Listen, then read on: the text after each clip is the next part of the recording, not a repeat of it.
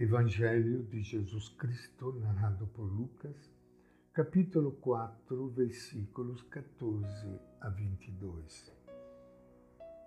Naquele tempo, Jesus voltou para Galiléia com a força do Espírito, e a sua fama se espalhou por toda a região.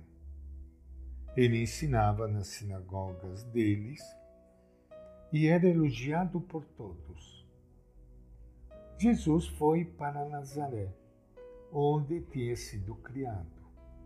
No sábado entrou na sinagoga, como era seu costume, e se levantou para fazer a leitura.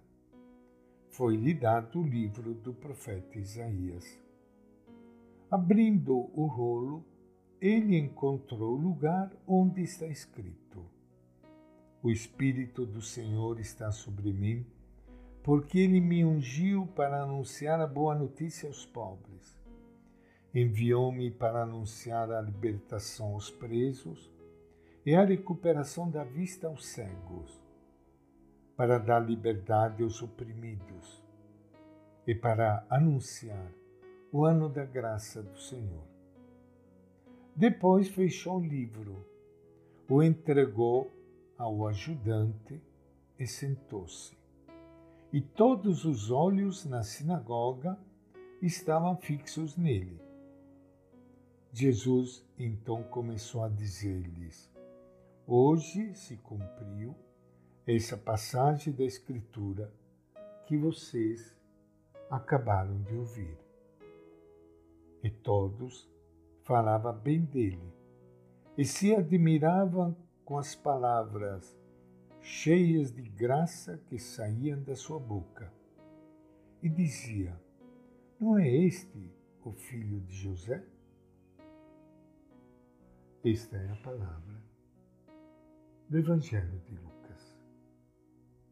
E com grande alegria que iniciando hoje o nosso encontro com o Evangelho de Jesus, Quero saudar e cumprimentar a todos vocês, amigos ouvintes.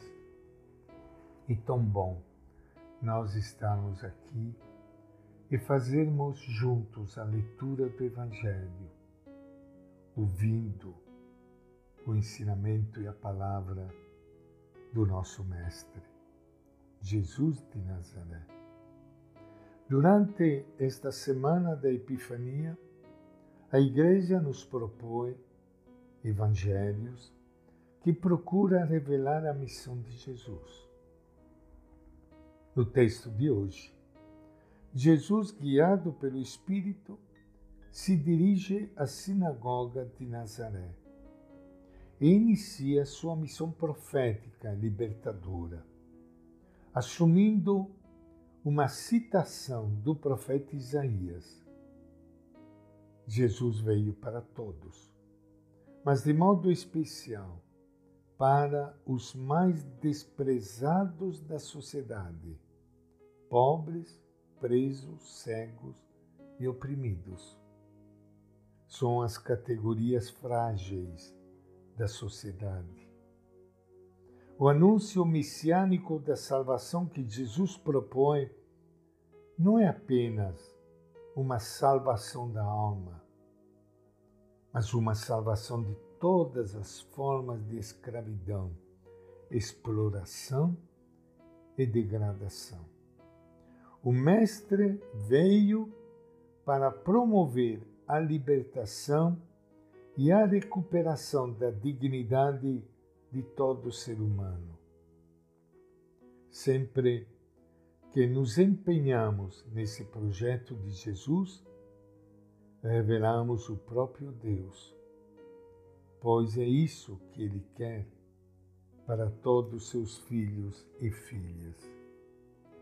Antes de narrar a vida de Jesus, Lucas quer apresentar o seu programa. Este programa lhe interessa muito porque é precisamente esse o programa que os seguidores de Jesus devem ter sempre diante dos olhos.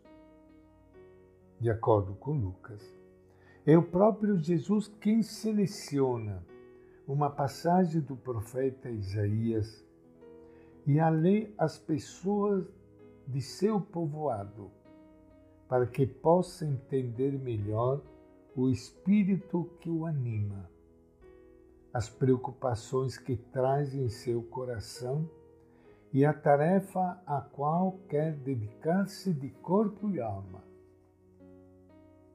Eles lê: O Espírito do Senhor está sobre mim. Ele me ungiu Jesus se sente ungido pelo Espírito de Deus, impregnado por sua força. Por isso, seus seguidores o chamarão Cristo, ou seja, ungido. E por isso eles próprios serão chamados cristãos. Para Lucas, é uma contradição ser chamado cristão e viver sem esse Espírito de Jesus. Ainda Jesus lê, do profeta Isaías: Enviou-me para dar a boa notícia aos pobres. Deus se preocupa com o sofrimento das pessoas. Por isso, o seu Espírito impele Jesus a deixar suas aldeias para levar a boa notícia aos pobres esta é sua grande tarefa, por esperança no coração dos que sofrem. Se o que nós cristãos fazemos e dizemos não é captado como boa notícia pelos que sofrem, que evangelho estamos pregando? A que nos estamos dedicando? Jesus se sente enviado a quatro grupos de pessoas: os pobres, os cativos, os cegos e os oprimidos. São aqueles que ele traz mais fundo no coração, os que mais o preocupam. Qual foi a grande preocupação de Jesus? Devemos ser honestos. Ou a igreja é dos que sofrem, ou deixa de ser a igreja de Jesus. Se não são eles os que nos preocupam, com que nós estamos preocupando? Jesus tem claro o seu programa: semear liberdade, luz e graça. É isto que ele deseja introduzir naquelas aldeias da Galileia e no mundo inteiro. Nós podemos dedicar-nos a julgar a sociedade atual e condená-la.